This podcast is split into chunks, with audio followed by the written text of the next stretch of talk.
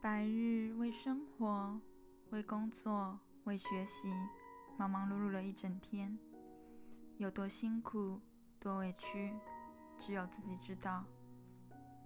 世间或许纷乱繁忙，让人疲于奔命，但宁静的夜晚是属于自己的时光。不论是回忆过去，或是想象未来，亦或是听一个小故事放松一下。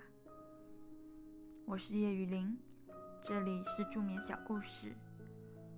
希望我的声音能带给你一夜好眠。今天要为大家带来的故事是《梦想城堡》。希瓦勒，一名邮差，他的生活就是每天走着去各个村庄送信。一天，他被一块石头绊倒了。那块石头看起来很怪异，他很喜欢，不忍丢掉，就放在了邮包里。村庄里的人很奇怪，他怎么背着这么重的一块石头呢？就劝他，这么重的石头背着它太累了，扔了吧。希瓦勒却很得意，拿出石头给大家看。你们见过这么漂亮的石头吗？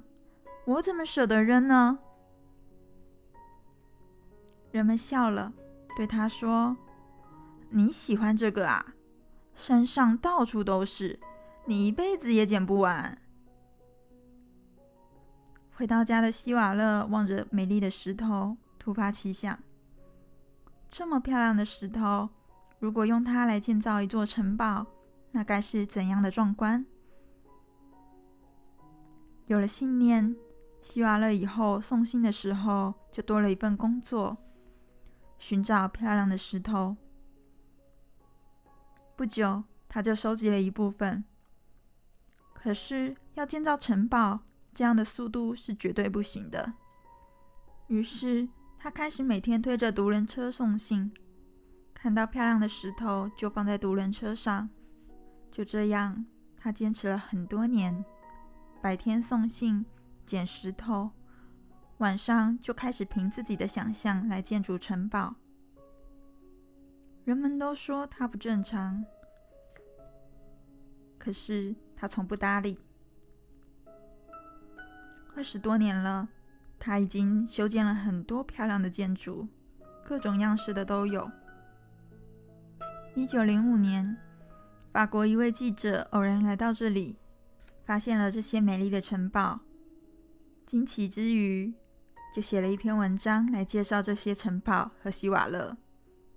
之后，人们蜂拥而至，都来参观这些漂亮的建筑，就连毕卡索都赶来了。现在，这座名为“邮差希瓦勒之理想宫”的城堡群，已经是法国最著名的旅游景点之一了。在它的入口处刻了这样一句话。我想知道一块有了愿望的石头能走多远。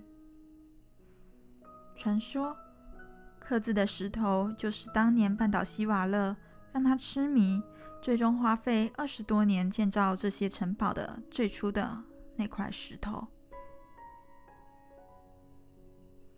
故事到这里就结束了。一块石头有了愿望，它就不会再平庸的卧在泥坑里。一个人要是有了愿望，他又会创造多少奇迹呢？这期的节目就到这里，我是叶雨林，这里是助眠小故事，希望我的声音能带给你一夜好眠，晚安。